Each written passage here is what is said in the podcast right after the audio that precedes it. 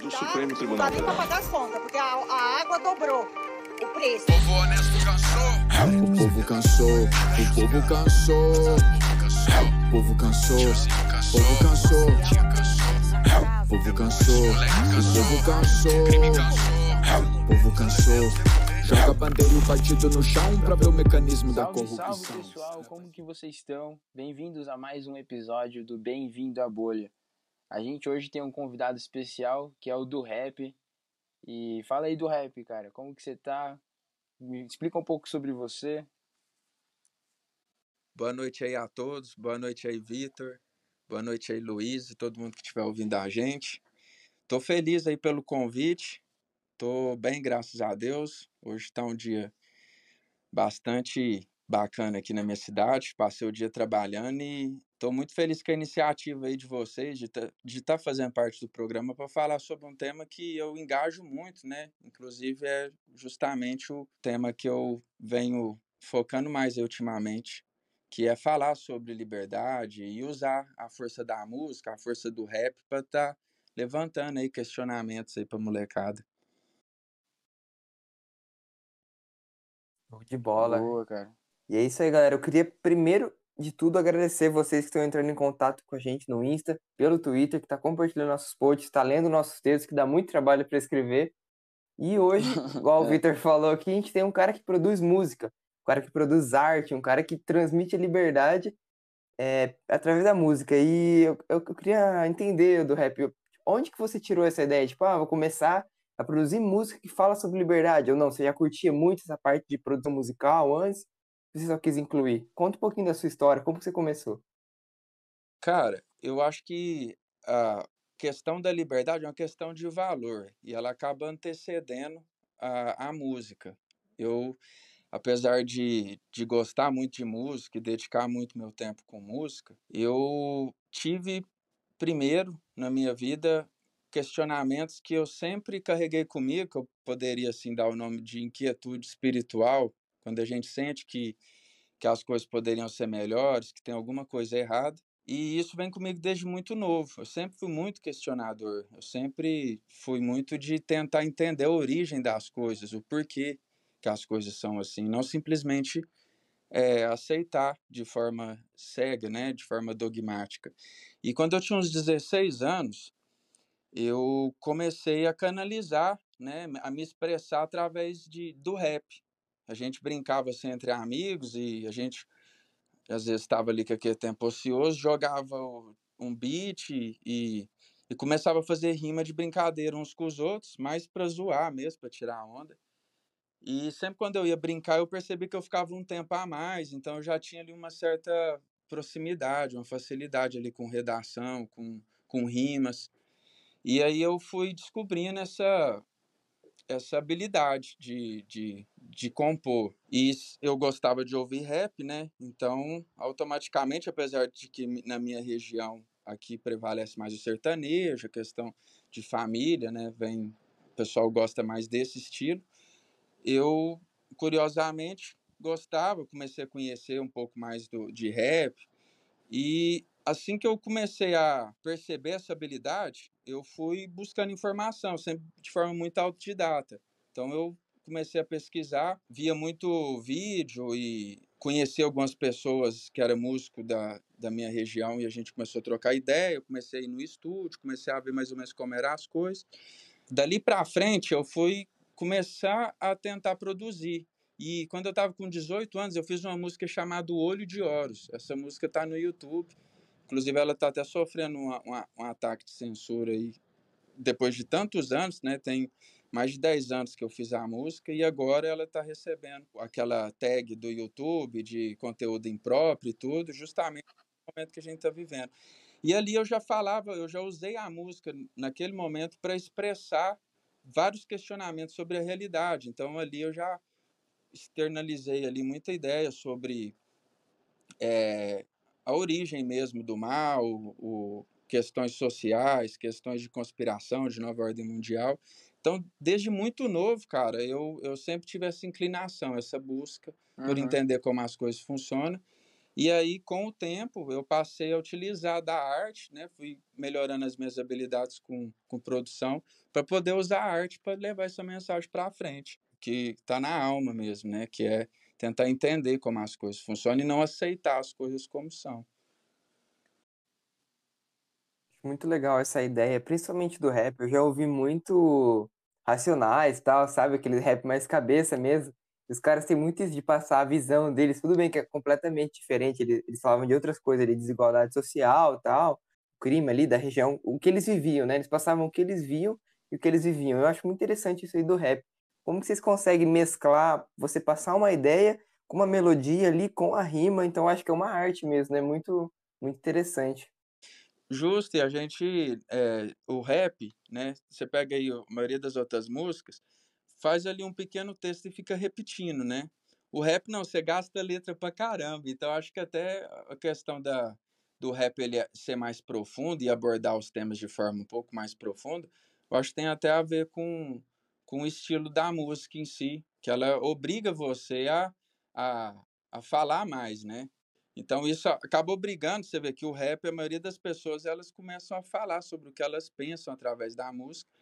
Existe sim música que é feita só com o sentido de entretenimento e, e dá para você escolher vários temas, mas eu sou admirador demais do rap pelo pelo tanto que ele é, aborda temas diferentes e por ele ser um lance mais falado, ele tem essa licença assim poética para você falar sobre tudo. Então dá para fazer o rap de, de história, dá para falar sobre questão social, dá para falar de coisa romântica, mas eu não, não conheço nenhum outro estilo que aborda de forma tão abrangente, né, temas de todos os tipos como o rap. Então eu, eu realmente tenho muita admiração assim pelo estilo, pelo pelo trabalho que ele faz de, de levar informação de forma mais profunda e é uma música que não nasceu só do entretenimento, né? Ela, ela já tem uma raiz ali de, de protesto, né? Desde o início, que ultimamente ela, esse lado dele tem até sido bastante freado, né? Pela questão até de comercial mesmo. O pessoal tem descoberto formas de ganhar dinheiro com, com rap e tem sido mais lucrativo, né? Não, não ficar abordando tanto tema social, por isso está crescendo bastante, o que eu não vejo problema nenhum, acho que cada um deve consumir aquilo que, que te faz bem, né? Mas eu, eu sempre mantive assim, essa, essa conexão com utilizar a música para passar uma, uma visão mesmo de, de sociedade, um questionamento, de falar sobre abordar questões espirituais, sabe, dentro da música. Então, é isso que eu acho legal do rap, assim, ele vai muito longe, ele é muito dinâmico e tem muita representatividade em, em, em assuntos muito diferentes que ele é um som que transmite muita reflexão, né? Desde os caras das antigas, e agora está se perdendo um pouco disso. Mas ainda tem, eu sou um dos que, que trabalha em função disso, hein? de usar a música para poder edificar a vida das pessoas, fazer o cara ter um choque de consciência. Para mim, o maior prazer do som é causar um choque de consciência na pessoa. Ela, de repente, vê um, algo por um ponto de vista que ela nunca viu antes. Isso aí dá liberdade para a pessoa, dá escolha para ela. E como é que você escolhe quando você não tem opção? E quando você dá uma opção diferente para a pessoa, você está dando liberdade para ela, você está mostrando que existe uma forma diferente de pensar. Menos de ver o outro lado, né? Justa, você quer justa, dizer, né? Você... Perfeito. Justamente. Sensacional, velho. E eu acho muito interessante do, do rap, né? A gente pegar por lá desde, a, desde o início, né? Você falou, ele já vem com aquela cultura muito das periferias ali, né? Querendo ter a sua voz na arte, é uma forma que eles encontraram de se expressar. E, cara, você entrou num tema muito interessante aí que você falou, tal, da questão de você ganhar dinheiro com a tua música e tal, e hoje em dia eu vejo aí muito no hype aí o trap, né? Que é meio que tipo uma, não sei se posso considerar uma vertente do rap ou, ou não, são estilos de música completamente diferentes, mas eu vejo que assim, é, monetariamente falando, para você ganhar dinheiro, o trap que fala assim de coisas assim, entre aspas, fúteis, né, que não tá nada de errado você falar, é, é muito mais lucrativo, né? Ninguém quer ficar ouvindo o dia inteiro crítica social, tal, não sei o quê. Então, acho que assim, o, o rap já é uma coisa difícil de você conseguir bombar, vamos assim dizer. Daí, ainda falando de tema social, acho que fica é mais um desafio para você, não? Oh, sem dúvida. eu não entendo muito bem essa parada de trap. Se puder falar um pouquinho pra galera a diferença e tal, se o seu é trap também, eu não sei. O, o trap, é, se a gente for falar na parte musical, ele, ele seria sim uma, uma derivação do rap. Você pode ver que os beats têm essa pegada da percussão ela ser mais na cara, a gente ouve o, o beat mais alto, o bumbo e a caixa na cara, e ela tem uma marcação, você vê aquele chimbalzinho é mais aceleradinho, bem marcadinho. Isso dá a característica do trap no sentido de gênero musical. É um estilo de beat que tem sim sua familiaridade ali, como se fosse uma, uma, uma derivação do rap. Então a gente pode categorizar uma música não pela ideologia do, do que está sendo dito nela, mas o gênero do trap ele tem sim uma propriedade musical que é o, o estilo que o beat é feito e as marcações de tempo é mais pegadinha. Você ouve mais aquele chimbalzinho ali, todo craqueadinho, né? Igual existe ah, o metal e tem o thrash metal, né? Então é meio que o, o trap, ele, até o nome dele, assim, se a gente pegar, é como se fosse uma, uma modernização do rap, meio. Muitos podem discordar, mas é como se fosse uma parada mais trash do, do, do rap. Uma parada que tanto o beat é mais craqueado, entendeu? Uma coisa mais quebrada.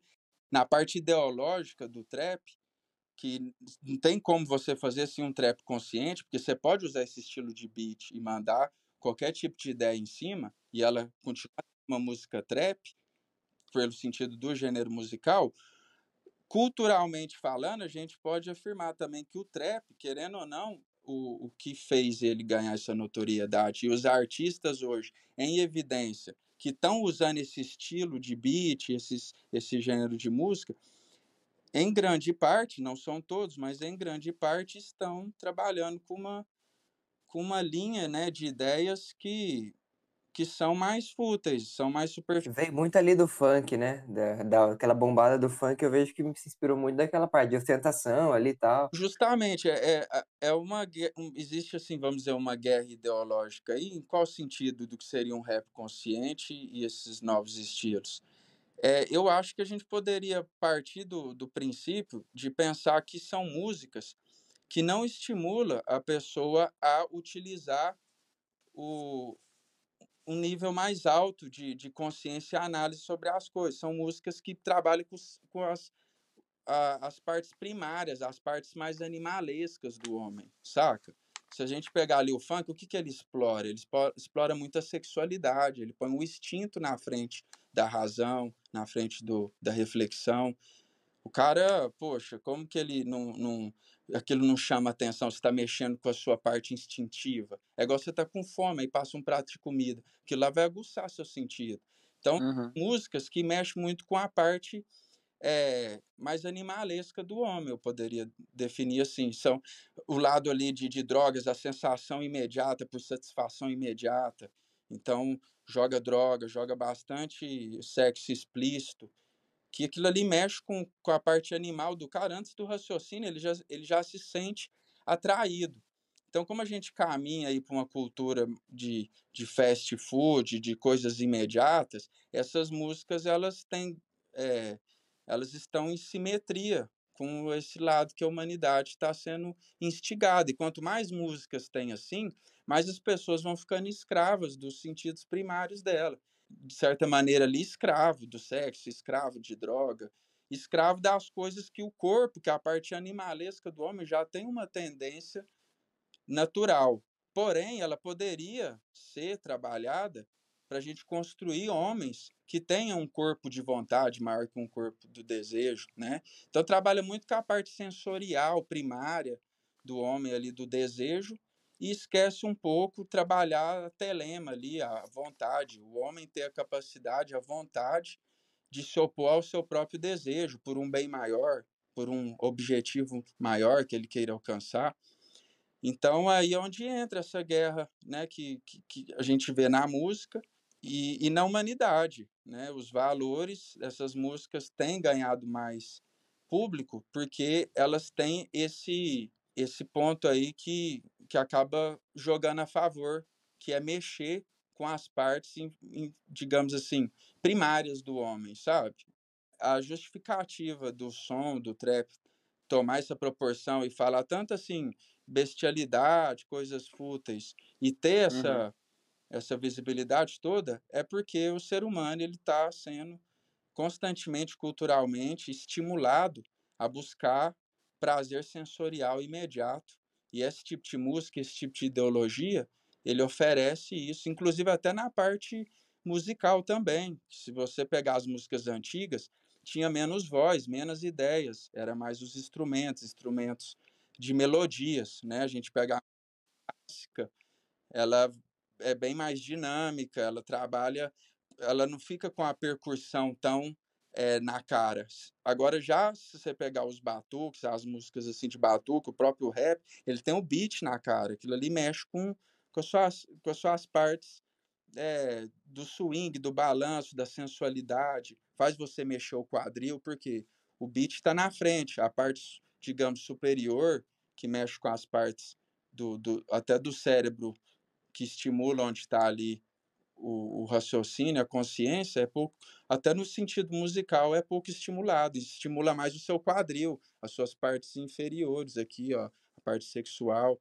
Então, é, quando parte desse, dessa análise, né, a gente consegue ver como faz sentido o caminho cultural que a humanidade está indo e como as músicas correspondem a esses esses valores. E cada vez que se estimula, né, que isso é estimulado, mais pessoas vão, vão, vão se tornar adeptas disso, né? E eu estou trabalhando na música para, de certa maneira, me infiltrar dentro disso, usar toda a estética, usar a estética do som, que já mexe com essas partes, poxa, é o beat, faz o cara swingar, faz o cara é, se interessar de forma instintiva ali pela música, mas em contrapartida eu estou pelo menos tentando injetar e alimentar algumas ideias que estimulem essas outras partes que estão sendo é, cada vez menos exploradas, né?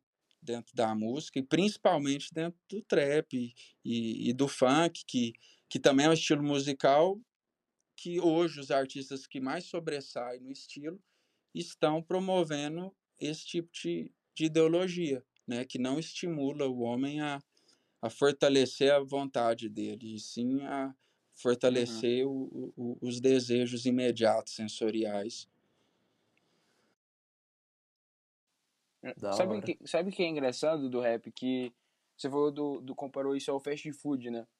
É, eu, eu já ouvi muita gente falando sobre é, vício em dopamina, que a galera usa principalmente para celular, né? Que às vezes a pessoa fica é, 3, 4 horas no celular nem percebe. Acho que, foi, acho que foi 15 minutos e passou o dia todo no celular. E aí o pessoal fala que isso é, é tipo um vício, né? Um vício de dopamina, que é aquela é exatamente isso daí que você falou de, de aquele hormônio, aquele primeiro hormônio sensorial que é liberado logo que você fica feliz, tem sente prazer, esse aquele rápido, prazer né? rápido. Exatamente. E aí, eu, e aí o fast food é assim também, né? E Exato. A, gente, a gente usar o termo fast food é justamente para manifestar essa coisa fast life, né? Essa coisa fast food. Sim.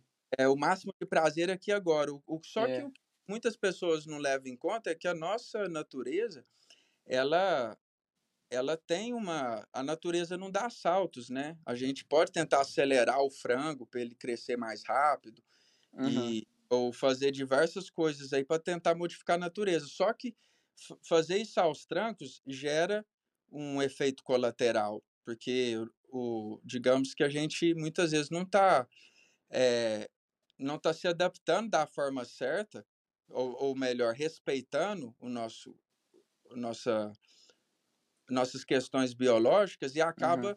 é, forçando uma velocidade para ter esses prazeres e aí a gente acaba recebendo, a, às vezes, a, a, a, depressão, né, em contrapartida, porque você injeta, você começa a ficar escravo e precisar muito, e chega num ponto que você não consegue alimentar.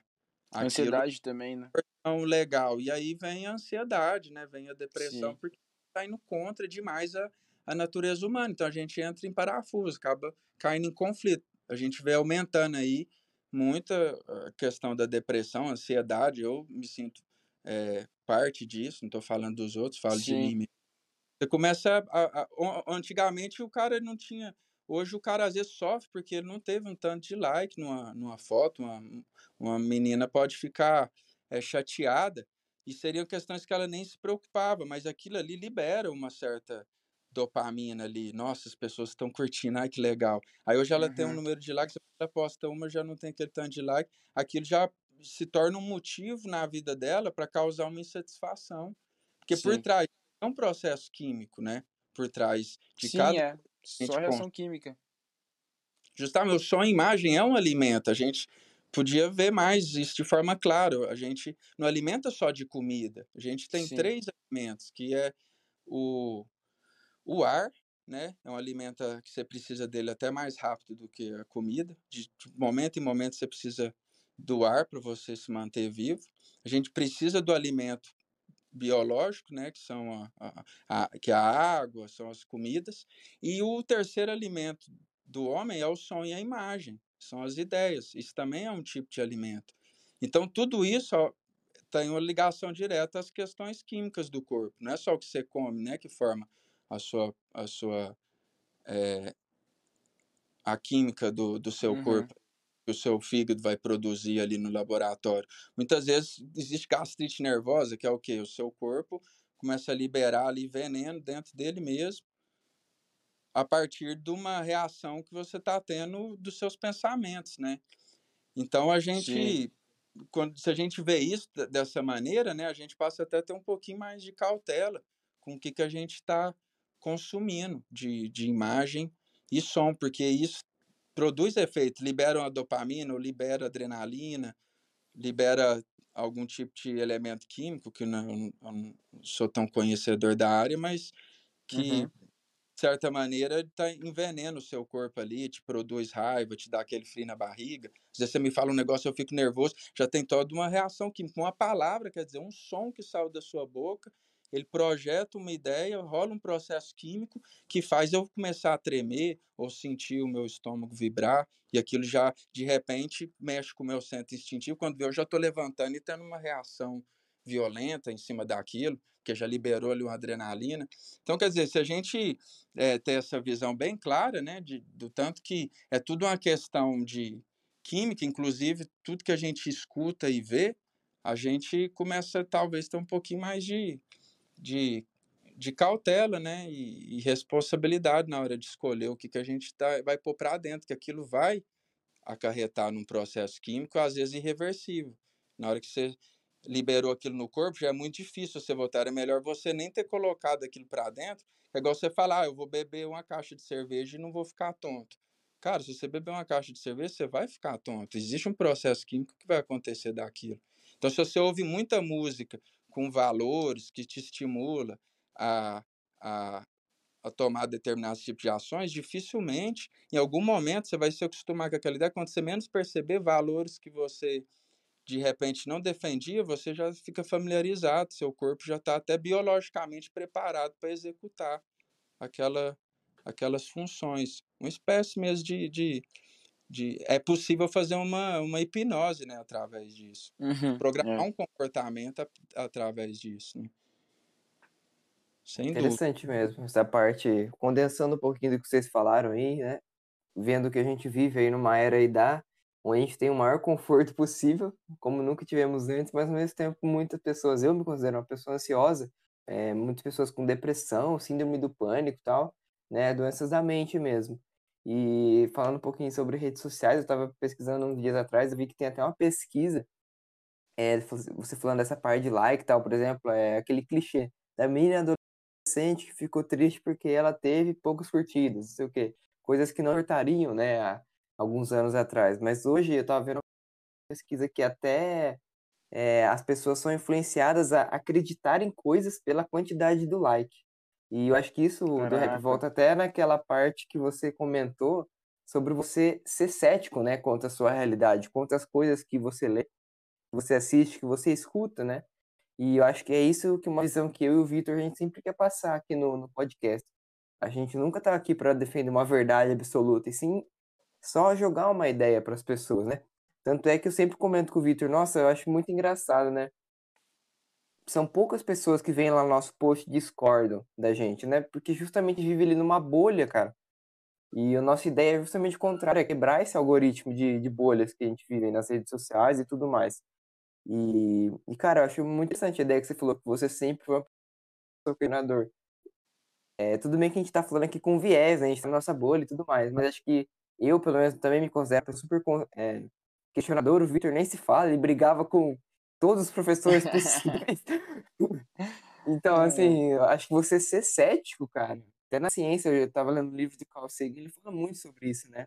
Carl Sagan fala muito, muito mesmo sobre essa parada.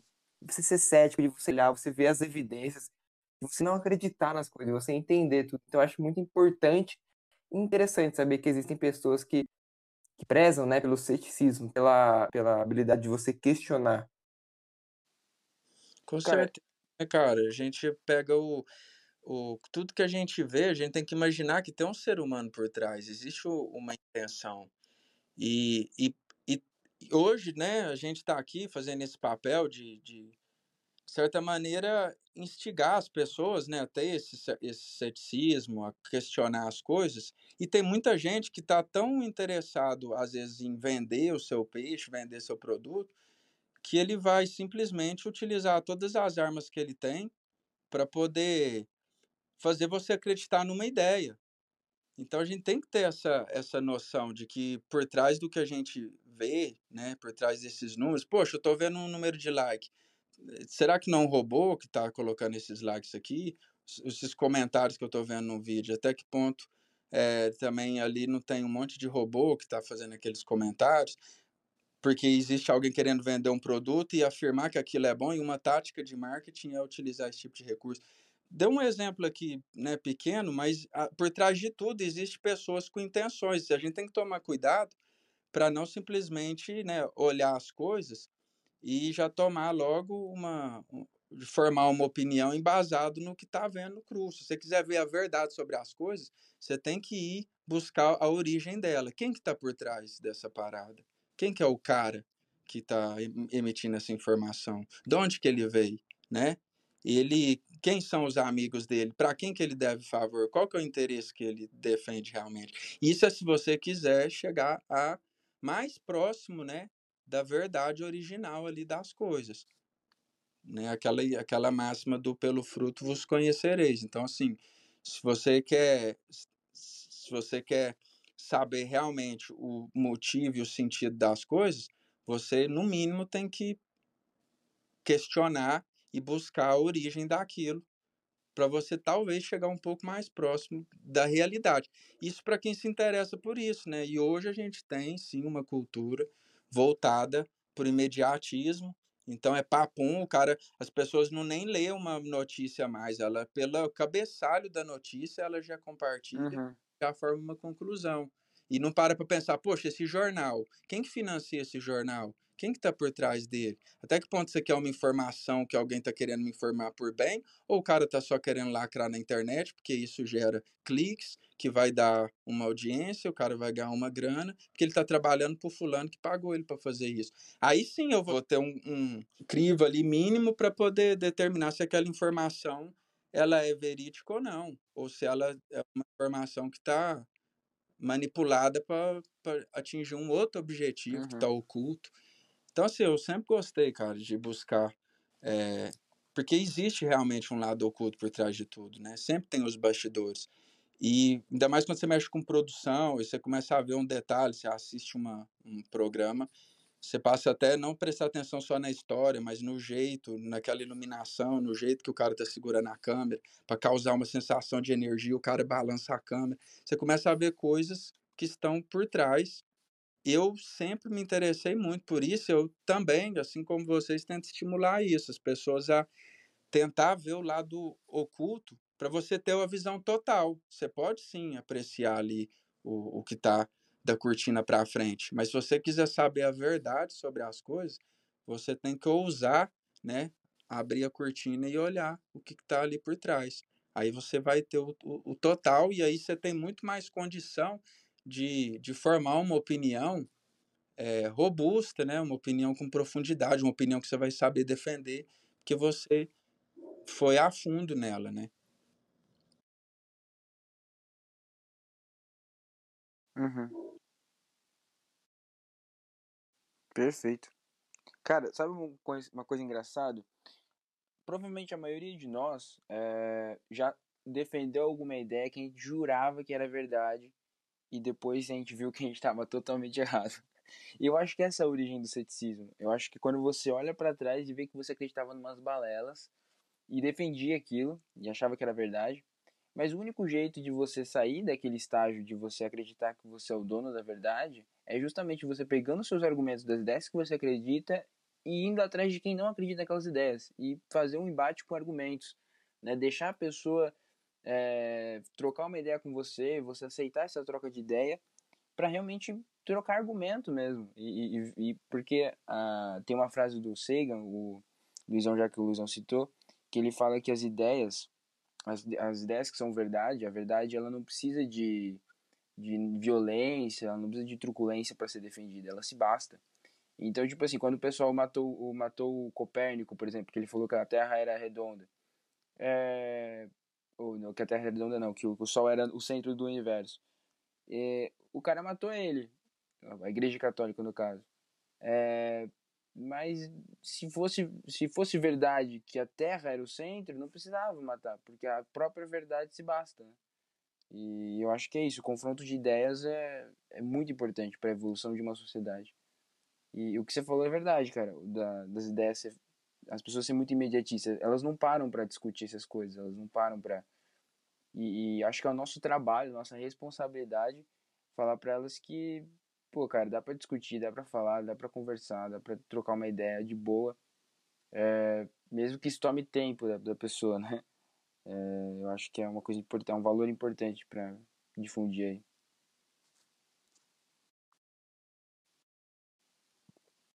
Com certeza, né? É, constrói, né, cara? O, você construir realmente uma, um alicerce ali nas suas ideias, né? Hoje você vai conversar com alguém e muitas vezes o cara, ah, isso está certo? O cara Sim. responde se algo está certo ou errado embasado numa lei, por exemplo, que foi um pessoas que sentaram e determinaram algo, o cara já nem questiona mais, poxa, mas independente se fizeram ali um decreto, artigo, tal, tal, tal, será que está certo? Vou dar um exemplo aqui, bobo, né? Um contrabando. Ah, esses dias na minha cidade estava tendo um confronto policial com, com o Uhum. pessoal, inclusive uns angolanos daqui, aqui na cidade, que costuma pôr suas barraquinhas e vender as coisas lá no centro, né?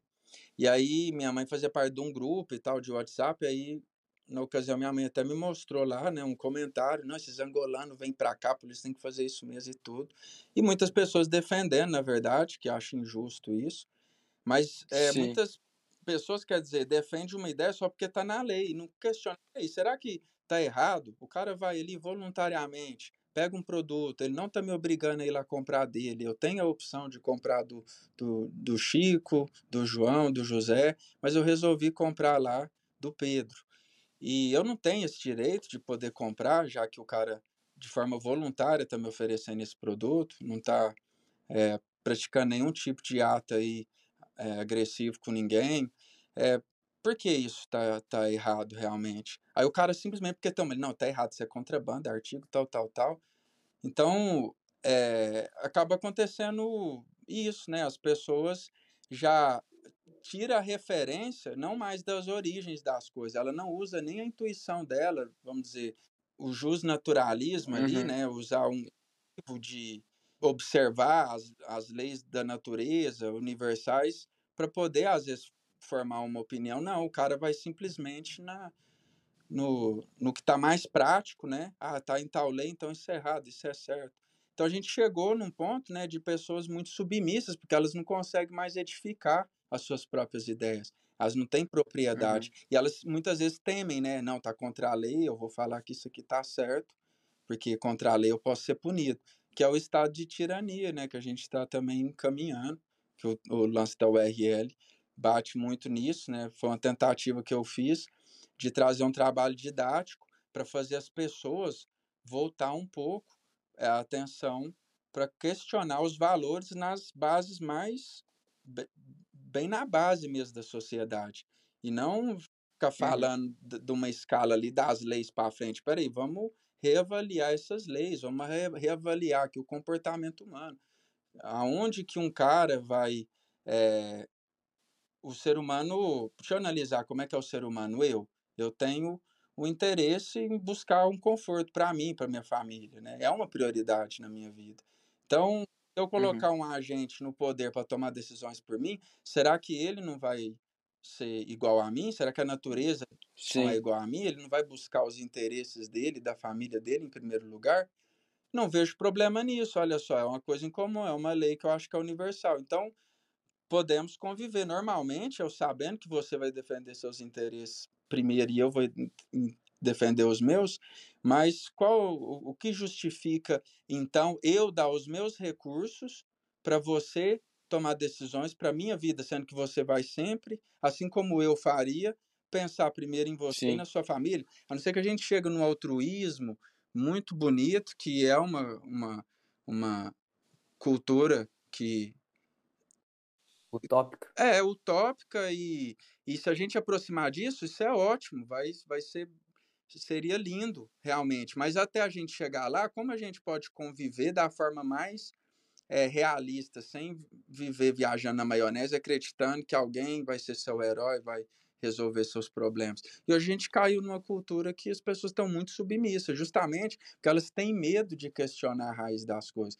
elas têm medo de se posicionar pelo que elas acreditam. Poxa, cara, isso aqui não tá. Se o cara tá lá, se tá vendo um policial indo lá e, e, e, e tirando o, os itens do cara, tir, é, arrancando o ganha-pão dele ali, seres humanos que não têm mais coragem de se posicionar, de tentar ir lá interferir. Não estou dizendo chegar lá, ser agressivo e, fazendo o escarcel, mas as pessoas simplesmente ficam omissa, calada e tudo, e deixa essa coisa correr.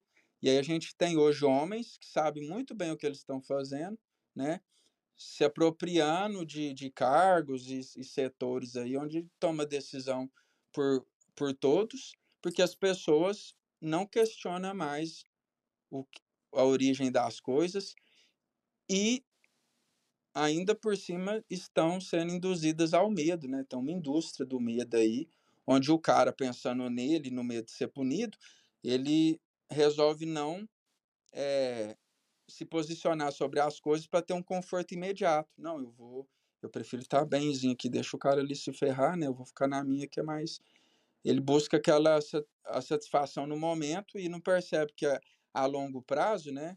Ele vai cada vez mais perdendo a, a liberdade dele, né, cara? Esse tema é muito importante. A gente está vivendo um momento que a gente precisa falar sobre isso, porque está sendo tirada a liberdade das pessoas e, tá, e a gente está numa cultura que se não tiver pessoas como nós aqui estimulando as pessoas a questionar mais a origem das coisas, isso vai atrofiando. A humanidade está atrofiando essa habilidade.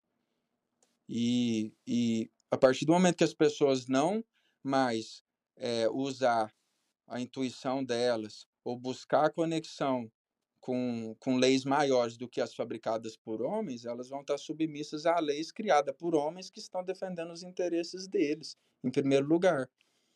E a gente cai nesse contexto que a gente está vivendo hoje, né? onde a gente é, não consegue ter muito interferir mais na, nas coisas, por, justamente por não acreditar no nosso potencial como indivíduo e colocar essa responsabilidade na mão de terceiros, achando que esse é o melhor caminho ou simplesmente porque está tão distraído com tanta coisa que a pessoa nem para para pensar nisso mais. E é justamente nesse nesse momento aí disperso de você estar tá distraído, tem pessoas que estão caminhando a passos largos, né, para colocar os desejos delas em prática.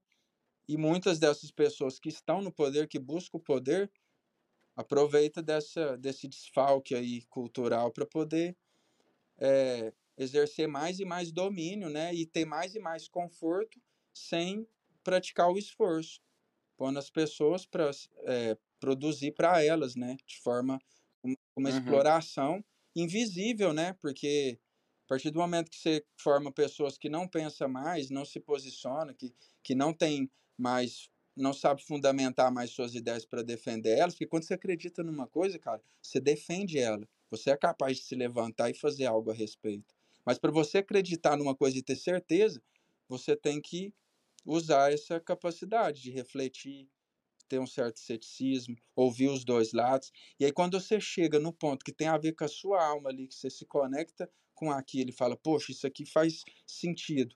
Cara, você é capaz de enfrentar o Papa, você é capaz de enfrentar um governante, você é capaz de enfrentar o presidente. Porque você tem. É, você edificou o, o, o seu raciocínio de uma maneira profunda que só vem através de conhecer opções e refletir em cima. E aí a gente tem uma, uma, uma cultura que não estimula isso, a pessoa vai arrancar força da onde para lutar contra algo? Ela só vai buscar o conforto imediato. Poxa, é muito grande eu lutar contra isso. Ah, o cara é o presidente, quem que eu sou? Não sou ninguém. Eu sou um cara pequeno, porque ele não, ele não, não tem o, os pensamentos deles não estão não tá mais edificado num, com, com, profundidade, com reflexão, com análise. Ele, ele se torna uma pessoa fácil de ser manipulada, né? Porque é tudo muito superficial e a única prioridade é o conforto imediato. O cara não pensa na próxima, no, no, no filho dele, no que, que ele quer deixar como legado. O que a gente está fazendo aqui agora, a gente tem que fazer porque a gente acredita no que a gente está fazendo. Não é porque vai dar tempo da gente colher todos os frutos. Mas o que, que faz a gente fazer isso? Acreditar fielmente que lutar pela liberdade faz sentido e que é um valor nobre do homem e nós estamos lutando por isso, para estimular isso nas pessoas. Poxa, eu posso morrer amanhã sem ver grandes frutos ou isso refletir em grandes números. Mas isso não tira o valor dessa luta. E é, é legal quando a gente tem mais pessoas também lutando por, por, pelos valores que elas acreditam independente do resultado imediato. Né? E cai de novo na questão ali do fast food. Tá? A, a pessoa quer o resultado aqui e agora. E isso até não acompanha. Se você refletir bem e ver como a natureza funciona, a natureza não dá saltos. E, e a gente tenta, às vezes, deixa de fazer muita coisa importante, de grande valor, simplesmente porque não vai dar tempo de ver o resultado aqui e agora. E aí é onde está uhum. morrendo uhum. valores que estão conectados a, a, questões profundas e universais aí, de, de leis naturais. A gente começa a, a esquecer elas, né? E, e viver essa, essa realidade aí mais superficial, onde os homens estão se tornando escravos dos seus desejos e não tem coragem mais de se posicionar por alguma coisa, porque ele nem tem capacidade de fundamentar suas próprias ideias porque ele não reflete mais, ele não é, busca né, conhecimento para achar o equilíbrio aí e o fundamento né, do legal, que ele legal. defende. E voltando um pouquinho ao que você tinha falado ali, aqui no podcast, né, a gente fala bastante ali sobre capitalismo, né, como funcionam as trocas voluntárias, a gente já explicou bastante, tanto a história como a teoria, né, do, do capitalismo, e eu não quero entrar aqui no mérito aquela discussão filosófica, não sei o que, se o homem é por natureza bom ou mal, mas enfim. É, eu gosto do capitalismo, o, o, capitalismo puro, né, onde você não depende ali, de uma instituição centralizada, justamente porque você não depende né, da, da bondade das pessoas. Gosto de ter falado caminhando, espero que a gente possa caminhar para uma sociedade onde as pessoas sejam cada vez mais boas. Ótimo, acho perfeito isso, seria é, muito bom se acontecesse. Mas o grande legal, o, o, mais, o mais importante é que na grande maioria das vezes isso não acontece. A gente fica à mercê de pessoas ali, as pessoas têm interesses, como você mesmo falou, né? E, e as pessoas não são boas.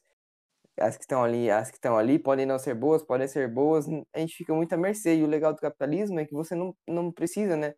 Porque o próprio egoísmo da pessoa, por exemplo, eu quero ser muito rico, o que, que eu vou fazer? Vou sair roubando todo mundo? Não vou produzir ali uma coisa que vai ajudar tantas outras pessoas e isso vai deixar uma sociedade mais rica e tal e tal. Então, assim, eu gosto do capitalismo porque ele não depende das pessoas serem boas. Com certeza. É, o é. capitalismo ele tem uma, um, um, inclusive, um sentido muito distorcido. Eu, quando era mais novo, eu associava a palavra capitalismo à exploração, saca? E, uhum.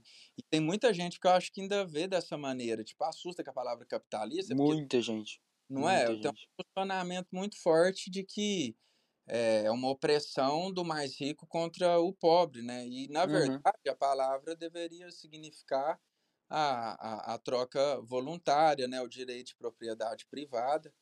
E, cara, eu, eu, eu não vejo outra forma de, de funcionar mais justa do que ser uma troca voluntária e que, inclusive, se você acha que o dono da empresa, às vezes você quer deixar de comprar da empresa, não porque o produto dele não é bom, mas ô, o dono dessa empresa, o cara maltrata a mãe dele, ele é um antipático, mal educado, não tem nada a ver com os valores que eu defendo, eu não vou comprar o produto desse cara, eu não sou obrigado a financiar Uhum. empresa, né?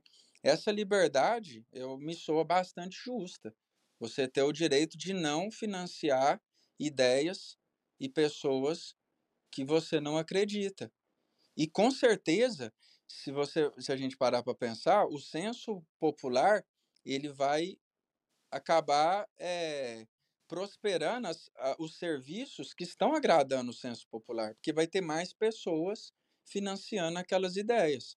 Então, aquela ideia vai prosperar, essas empresas vão, vão crescer, e também não tira o direito de outro disputar no mercado inovar e fazer algo e outras pessoas escolher a ideia do outro, ou aquela empresa começa a ficar é, começa uma tirania, a gente para pensar, mas uma empresa pode ficar tão forte e dominar tudo. A partir do momento que ela começa a não prestar um bom serviço, ela está correndo o risco de perder o seu, o, o seu lucro, né? Que está dando poder Uhum. e força para ela continuar. Então, tem que quebrar muito assim essa ilusão que as pessoas têm da, da ideia. A gente podia até que não fosse o nome capitalismo, mas o importante é entender a essência da ideia. Qual seria o melhor sistema de troca? Não seria um sistema voluntário de trocas? E para a gente poder fazer trocas, a gente precisa resolver a questão aí da propriedade privada. Tem que existir propriedade sobre as coisas, senão como é que você vai trocar? Como é que você vai. Fica impossível Sim, né, sim. definir as coisas e fazer trocas se não existir essa questão da propriedade privada. E aí entra em vários detalhes. A gente sabe que a gente tem muitos desafios, né, para resolver. Eu estou, inclusive, dando uma estudada, tenho buscado é, aumentar, assim, minha visão a respeito de produção de leis, né, que esse é um detalhe que é onde esbarra muito. Como funcionariam as empresas é, que faria o papel de justiça, né, e de segurança.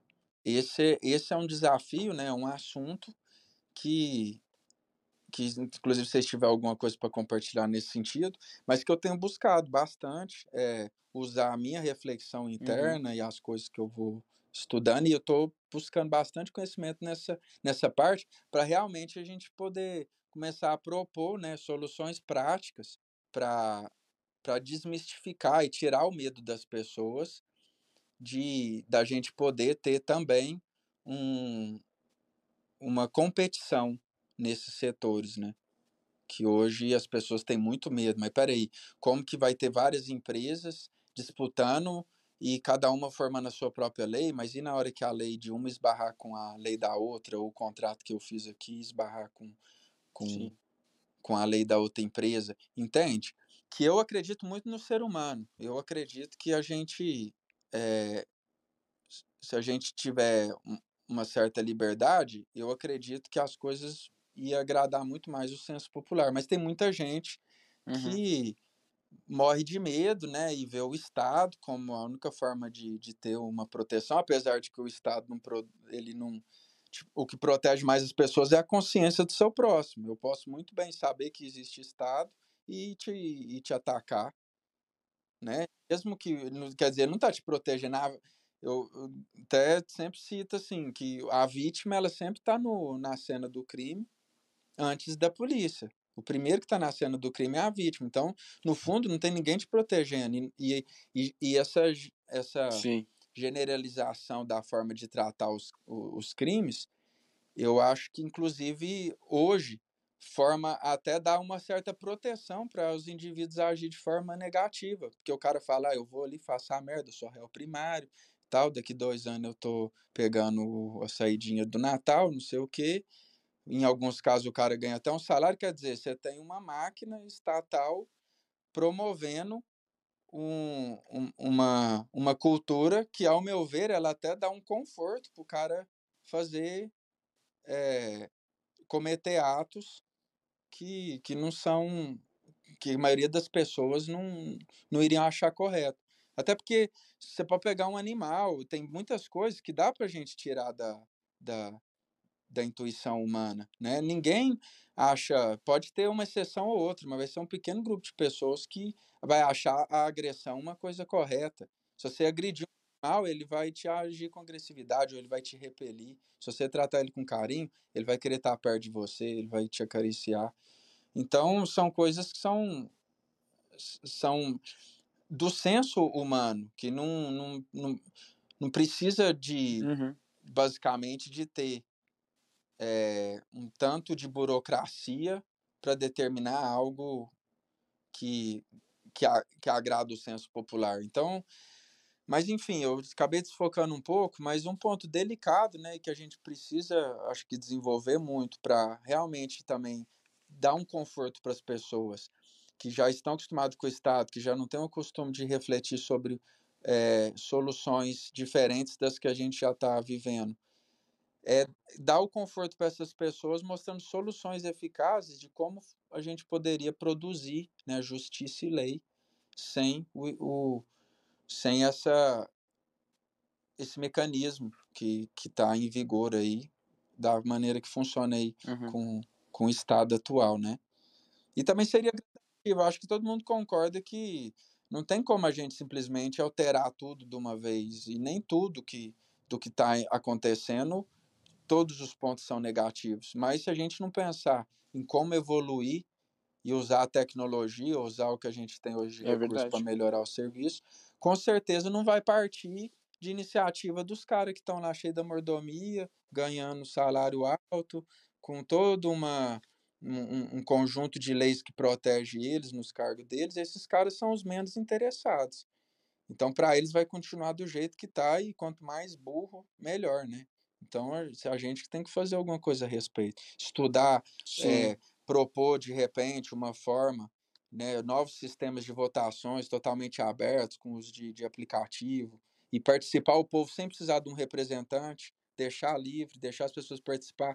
Esse mecanismo, por exemplo, de apuração dessa, dessa colheita de dados aí, ser um, um mecanismo aberto onde outros hackers, outros caras que entende de segurança digital possa fiscalizar, porque hoje nem o voto dá para a gente saber mais que se o voto é eficaz ou não, é tudo restrito, é uma empresa do governo que tem que ser protegida a informação por questão de segurança nacional, e aí outra empresa não pode ir lá verificar o software daquela empresa que está colhendo os dados. Então a gente está vivendo uma falsa. A democracia, se ela fosse prática, a gente já teria um problema aí de uma maioria esmagando a vontade de uma minoria que poderia ter ideias muito mais legítimas do que dessa maioria. E, na verdade, isso nem acontece na prática. No fundo, a gente tem uma minoria decidindo por uma maioria, porque as pessoas nem ter como ter certeza mais do que do- se o voto delas estão sendo coletados de forma legítima, a gente não tem essa garantia mais. E ainda que tiver, a gente tem representantes que têm os interesses particulares dele, que vão tomar decisão por, todos. Então, assim, cara, a gente tá vivendo uma puta de uma ilusão, né? A gente precisa começar a pensar em como resolver isso. E sem dúvida, voltando para a questão do capitalismo, acho que o caminho é a gente buscar formas de eh, gerar competição em todos os setores, porque isso, no final, é melhor para todos, porque todos nós somos consumidores. E a competição, ela melhora a acessibilidade para o consumidor. Em algum momento você vai ser consumidor de algo, você pode produzir, né, e vender, mas você está vendendo al- algo para depois você consumir. Se tiver todo mundo no mercado competitivo, a gente chega num, no- a gente com certeza vai ter o, um resultado muito mais eficaz, né, muito mais justo e que vai ser muito mais compatível com a vontade das pessoas que não são obrigadas a financiar aquilo que elas não, não acreditam, né? Uhum. Vocês sabem de alguma coisa assim? Tem algum material que às vezes podia até indicar para a galera para a gente estudar sobre produções de leis sem a, a de uma maneira diferente no mercado de, de empresas privadas oferecendo esse tipo de serviço? Sim, eu. Ele... Ah, Justiça- falar. Justiça privada e leis privadas é, é um assunto realmente muito complexo, é um assunto. É, para falar a verdade, eu sei o básico, mas não tudo, assim, que é muito difícil mesmo. Até porque eu já ouvi uma, até uma frase muito legal, cara. Se o Estado ele sempre produzisse sapatos, com certeza a gente acharia impossível uma empresa produzir. É, o Estado ele ferrou tanto com a nossa mentalidade, cara, por tanto tempo, que acho que você tem poucos exemplos. Acho que Islândia medieval Irlanda medieval são os exemplos mais próximos de um sistema descentralizado de justiça. Mas, assim, é, é, é, o Estado, ele, a primeira coisa que ele se apodera é a da justiça. Centralizar as decisões judiciais, né? Porque é, é, o, é o jeito dele garantir o monopólio da força, né? E o...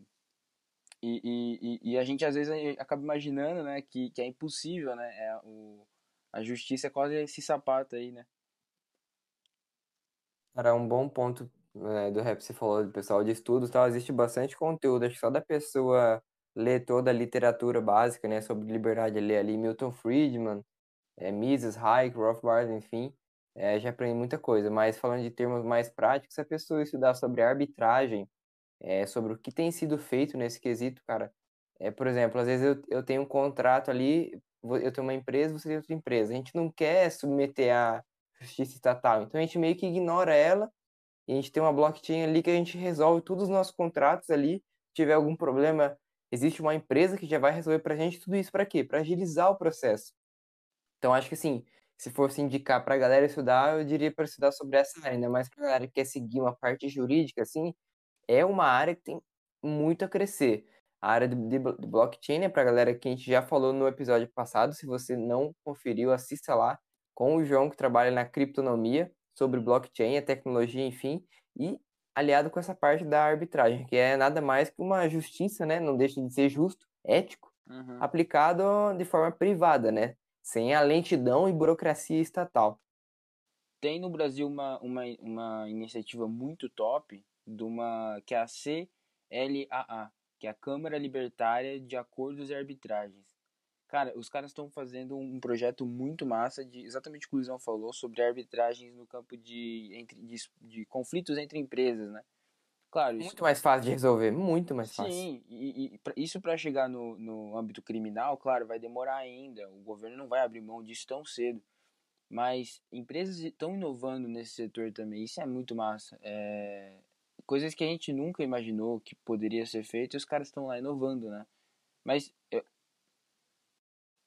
sim, o, o- tem até um vídeo do Rafael Lima do Ideias Radicais que ele explica melhor como inúmeros tem inúmeros jeitos de você fazer isso de modo descentralizado, né? Tendo várias empresas competindo entre si. É, é, acho que é Justiça e Leis Privadas é o nome do vídeo, mas é muito bom também. Acho que explicaria melhor do que eu explicando aqui. Me acendeu uma luz você falando, né? É legal porque não chegou na esfera criminal, mas eu venho aqui na cultura, faço material, se a gente está trabalhando aqui na, na parte cultural, né? Que é Uhum. extremamente importante, que mexe com a crença das pessoas. E aí, cara, um cara que é advogado ou até médico, tá ouvindo essas ideias, de repente o cara interessa, e ele tem um Sim. conhecimento na área, né? Para agregar. E a gente está fomentando essa vontade, né, de buscar soluções, né? Não tem ainda resposta para tudo, mas à medida que cada cara vai fazendo dentro do possível, vamos dizer, comendo ali pela, pelas beiradas, e, e vai propondo soluções, quando o, Estado menos perceber, essas empresas vão dando resultado, mais pessoas vão Uhum. conhecendo, vão, aí chega num ponto elas começam a ter credibilidade e mais pessoas lutando para aquilo ali até Sim. expandir o campo de oferta do serviço.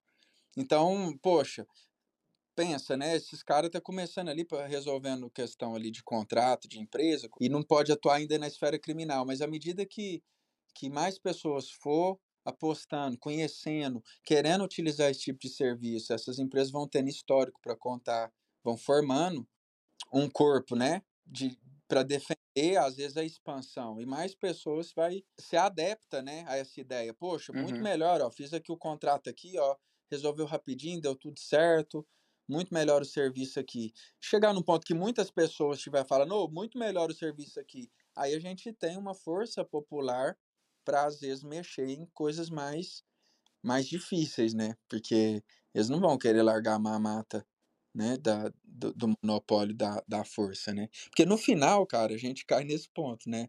O, existe dois poderes na, nas Sim. entranhas aí da sociedade humana, né? Que é o poder das armas e o poder do conhecimento. As pessoas devem buscar o conhecimento, porque a gente, através do diálogo e do conhecimento, a gente consegue resolver muitas questões. Mas na hora que aperta, na hora que o, o, o chicote estrala, por assim dizer, existe uma força aí que é que mexe com a vida e morte, que é a força das armas, né? E nesse momento, esse, digamos, é, é o, é o porto seguro do, do autoritarismo, né? Da autoridade. É centralizar o poder das armas. Se você tiver no controle da força, você coloca até o, o de certa maneira, você consegue até pôr o conhecimento de joelho, né? Não da forma de uma forma legítima e, e justa, mas consegue, né, cara? Você não consegue com conhecimento pôr um cara armado, né, para te obedecer. Quem tem o poder das Uhum. armas impõe a- até as suas ideias, né? Que é o que acontece hoje. Então, lógico que chegar lá nesse ponto de tirar, de descentralizar o poder das armas é uma questão, digamos que quando a gente avançar muito bem, a sociedade tiver mais formada por homens, né, que, que Uhum. refletem mais sobre as coisas, que estão mais munidos de conhecimento, para a gente poder ousar, né, falar em, em mexer nessa parte. Mas se a gente não começar, né, e é muito bom saber que tem mais pessoas, a gente na cultura e outros em outros setores fazendo algo a respeito, né? Cara, uma coisa interessantíssima que você acabou falando é verdade. É, todas as áreas a gente tem como estudar maneiras de descentralizar do Estado. Até a própria cultura, né? Tem, tem muitos, é, muitas pessoas que vivem por causa de leis de incentivo, né? Eu vejo isso muito no cinema, por exemplo. E, e assim, eu vejo que é, o Bitcoin, por exemplo, o, o Hayek, ele falava é, na década de 70 e tal, que o, o, o, o grande problema do Estado, um dos grandes problemas do Estado é que ele controlava a mo- a moeda. Então, que a gente devia, deveria abandonar a, a moeda estatal. Só que aí eu te pergunto, na década de 70 você vai fazer o que com a sua moeda estatal? O único jeito de você fazer, viver na, na sociedade é ter, é na moeda estatal. É, você vai que comprar ouro, mas ouro não é tão eficiente. Ouro tem- é, chega um momento que você não consegue mais fracionar ouro porque ele é físico. E aí, cara, é, quem imaginaria que uma moeda digital, o Bitcoin, totalmente inovador, você falasse isso pra alguém na década de 70, na época do Hayek, a pessoa rir de você. Assim, como assim? Quem que vai controlar isso daí? Quem que vai é, checar a transparência disso? Como que eu não vou, não vou poder copiar um arquivo e mandar para duas pessoas ao mesmo tempo? E hoje todas essas perguntas foram respondidas com uma tecnologia que é o blockchain e com o Bitcoin. E hoje ele não só, ele não só vai substituir o ouro, como também a moeda estatal em reserva de valor.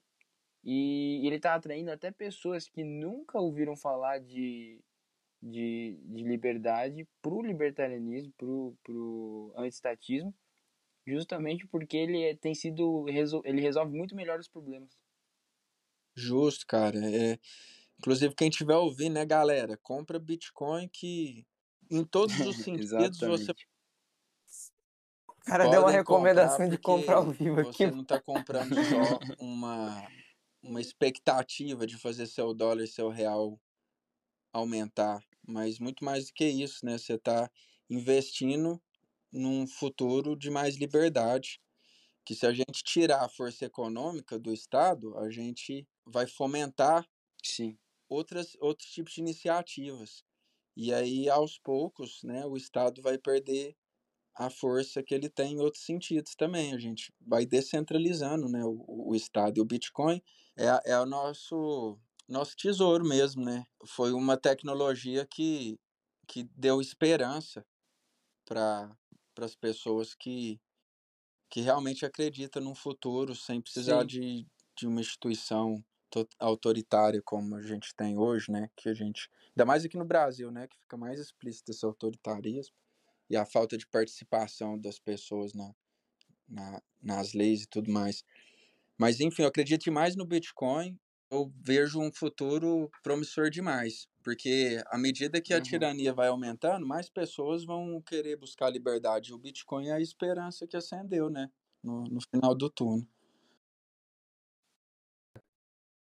Não estamos recomendando a compra de nada aqui, mas o que eu posso falar para você é dá uma olhada, faça um estudo, estuda, estuda certinho sobre o que é, veja se vale a pena para você.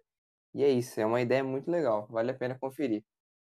Cara, o, o Bitcoin, ele é interessante porque se você pega o Bitcoin da, da, da, da corretora e coloca numa carteira sua, o governo ele não tem como pegar esse dinheiro.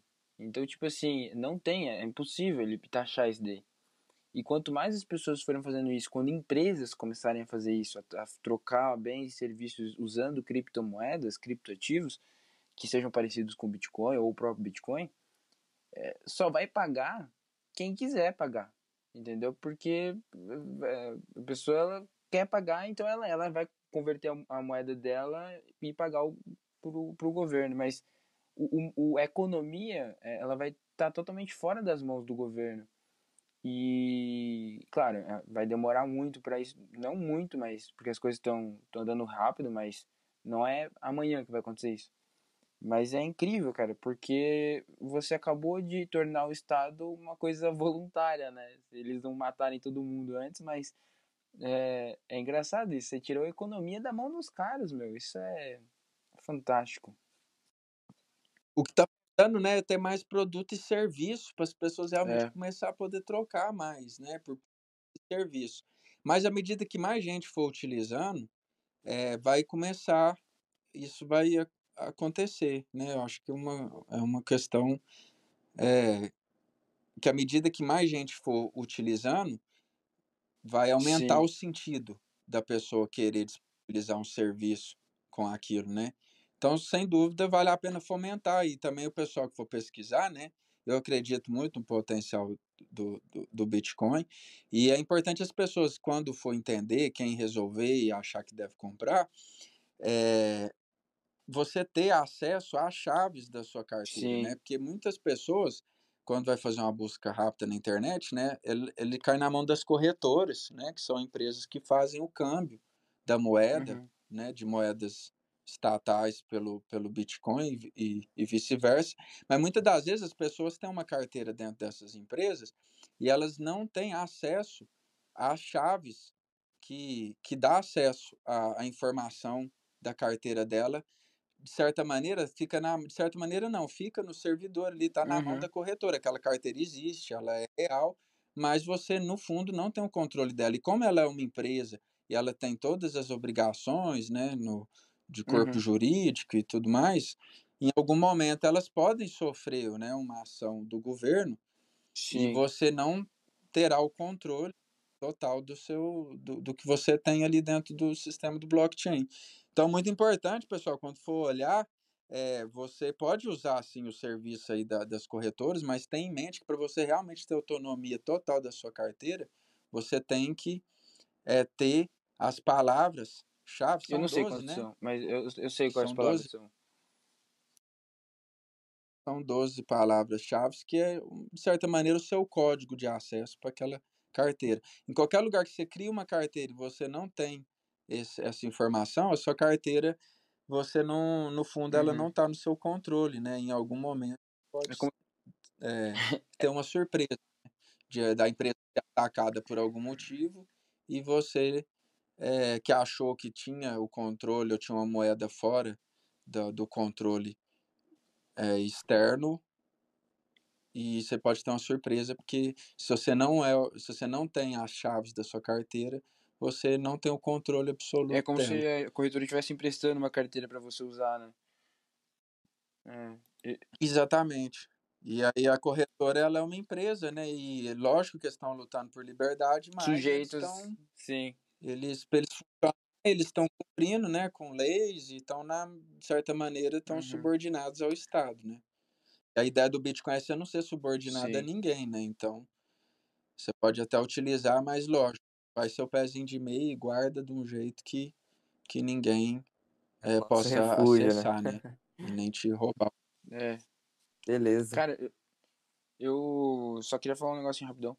É, o do rap ele falou sobre, sobre a base das pessoas, né? Que a, a base das pessoas ela está, ela tá muito acima, por causa, justamente por causa da, da, da, da preguiça, às vezes, né? Mental. É, é, elas se baseiam numa lei para saber se uma coisa está certa ou está errada, né? E, e, e, na verdade você tem que ver as origens das coisas, a premissa das coisas, né? Porque eu já ouvi falar uma, uma frase, não lembro de quem que era, mas ele falou assim, que com uma premissa errada, qualquer argumento está certo. Então, se você meter uma premissa errada, mas você fizer um argumento que está concordando com essa premissa, o seu argumento em si está certo. Mas se você estudar bem, você vai ver que a premissa está errada, né? Igual você falou, por exemplo, sobre capitalismo ser exploração, né? Muita gente pega isso como a base como a premissa. E essa premissa está errada. E, e, mas todo argumento que você for falar na frente disso, depois do, do capitalismo e exploração, vai estar tá certo, né? Mas, mas é isso, a gente tem que lutar pelas premissas, a gente tem que é, mudar essas, essas premissas que as pessoas já têm é, pré-estabelecida, né? E eu acho que a gente já está, de certa forma, a gente já está fazendo isso, eu acho. Eu acho que a gente é tipo aquela hamburgueria gourmet que é concorrente do fast food. A gente luta por um negócio mais, mais artesanal, um pensamento mais, mais na fonte mesmo. Food. é. É, que vai cair no que fala, acho que o termo que usa é Isso. fundamentalismo, né? A pessoa vira uma, uma crença dro- do- dogmática, né? Você tá pegando. Na Sim. religião tem muito isso, né?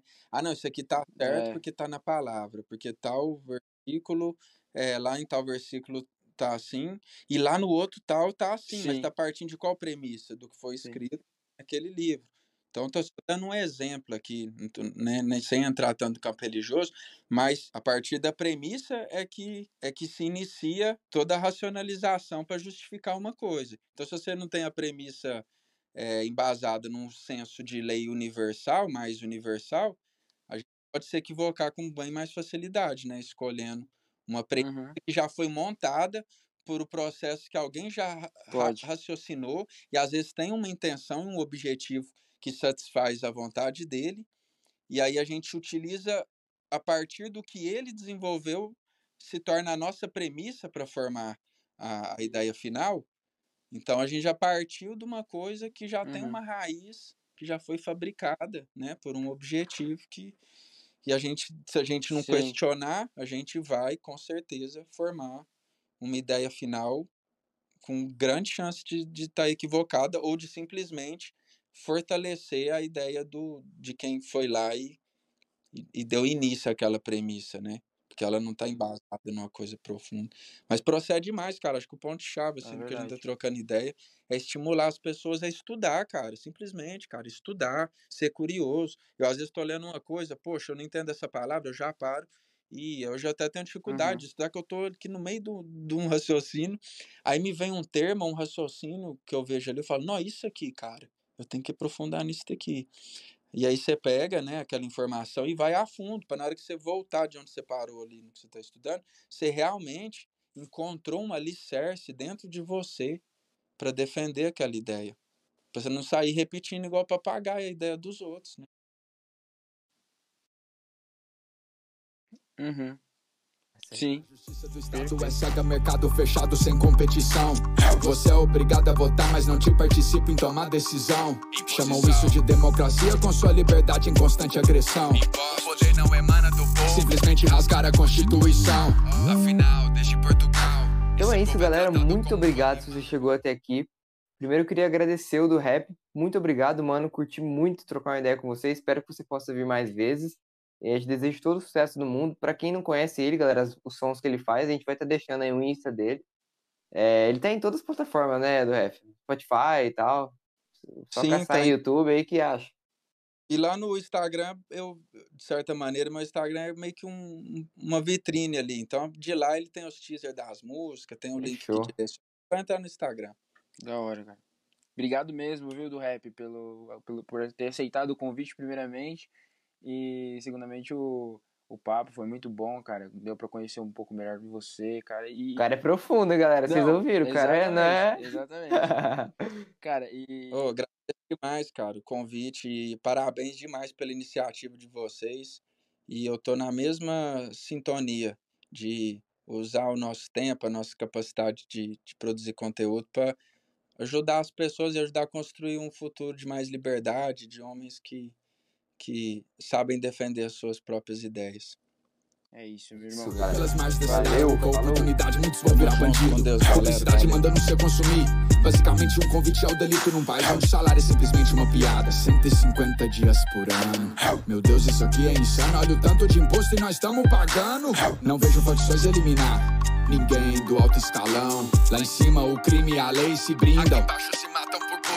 Que devia proteger só serve para matar. Balas pra lá, balas pra cá. Acende a vela que hoje uma mãe humilde de uma família pobre pelo filho vai chorar. Seja polícia ou ladrão. Mas o filho deles, eles não põem não. Põe sua família, põe seu irmão. Geram um caos, mas fogem da guerra. Seus filhos estudam, passeiam no exterior. No exterior. Mas a passagem você que comprou. Bolsa da Prada, saltou Labutan. Com seu dinheiro ostenta Instagram. Deixa seu like, otário. Por um sistema mais totalitário.